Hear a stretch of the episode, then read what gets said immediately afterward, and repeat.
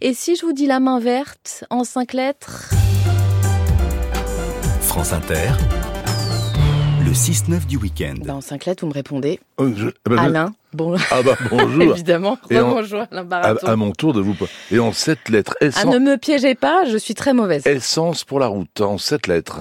Bah, je vous écoute parce que... Eh bien, platane. hein. Platane. Essence pour la route, évidemment. Jardinier en chef du château de Versailles.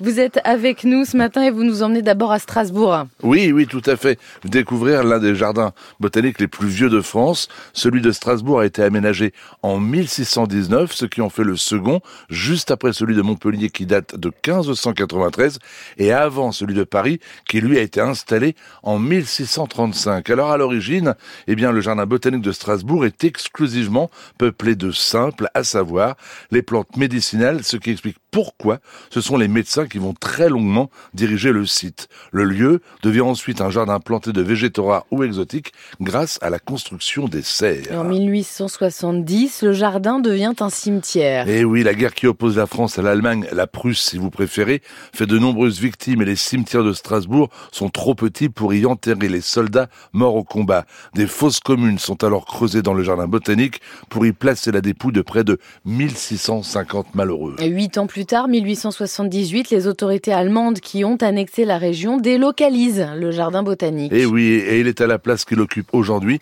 et présente sur un peu plus de 3 hectares 5000 espèces venues de tous les horizons. On peut visiter une grande serre tropicale et d'autres serres, celles des cactés, des plantes utiles, des fougères et des orchidées. À noter que la magnifique serre Victoria, dédiée à la culture, entre autres, des fougères, des nénuphars géants, eh bien, et serre qui a été construite vers 1880 et qui est classée monument historique, elle, est toujours fermée pour cause de travaux et c'est heureux car il faut vraiment restaurer cette petite merveille. Alors, précision importante, le jardin botanique de l'Université de Strasbourg est ouvert tous les jours de 14h à 19h, mais attention, il sera exceptionnellement fermé au public le mardi 25 juillet en raison de quelques travaux. Mardi prochain, jardin fermé. Nos auditeurs vous réclament comme toujours quelques bons conseils, Alain.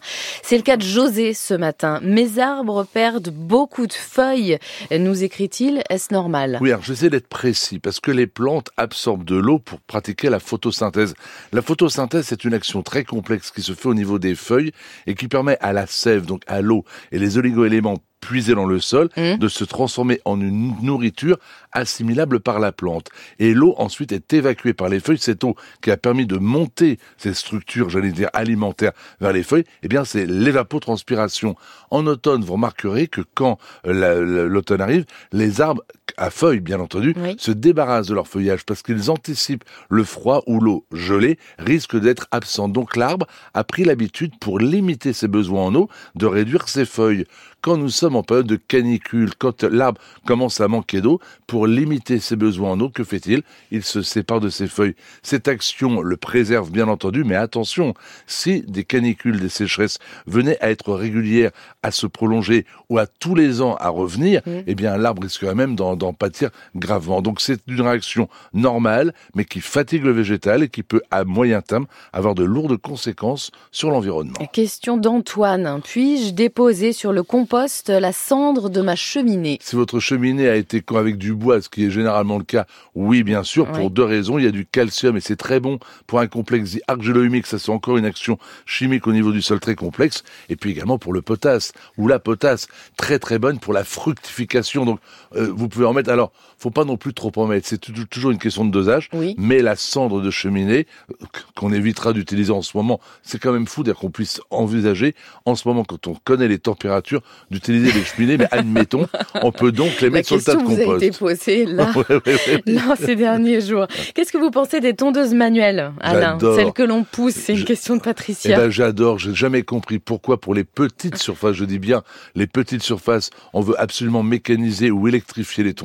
Qu'est-ce que vous appelez petite surface? Oui, alors moi, je dirais moins de 300 mètres carrés de tonte. On peut prendre les petites tondeuses que l'on pousse pour plusieurs raisons. La première, c'est qu'elles ne font pas de bruit. Donc vous pouvez même tondre la nuit si ça vous amuse.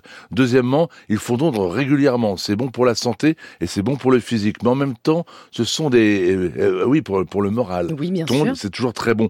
Mais l'avantage de ces tondeuses que l'on pousse, elles ont des lames dites éloïcoïdales qui tournent sur elles-mêmes. Et on ne peut pas tondre quand l'âme est trop importante. Ce qui signifie qu'il faut tondre régulièrement. On n'évacue pas les, les déchets de coupe et ces déchets sur la pelouse, en fait, vont se dégrader et fournir à l'herbe l'azote dont elle a besoin. On rend à la terre ce qu'on lui a prélevé. Oui, donc bravo pour les tondeuses euh, manuelles. On a encore euh, quelques secondes pour la question de Malicia. Comment éviter les champignons sur sa pelouse? Eh bien, en évitant tout simplement en automne, par exemple, de laisser un tapis de feuilles. C'est joli, c'est romantique, mais ça limite l'évaporation de l'eau et favorise l'humidité. En grattant de temps en temps la mousse avec un râteau pour éviter justement que la terre ne devienne trop humide. Et puis, c'est peut-être l'occasion d'acheter un guide pour regarder les champignons, car ils poussent dans les pelouses des petits mousserons des prés ou des rosés des prés qui sont comestibles. Un petit exercice En- d'observation. Ouais, mais avec, avec, euh, faut être prudent quand même. Ne mangez pas n'importe quoi. Évidemment, avec les bons conseils qu'il faut d'Alain Baraton. Merci à vous. On vous retrouve la semaine prochaine, Avec plaisir.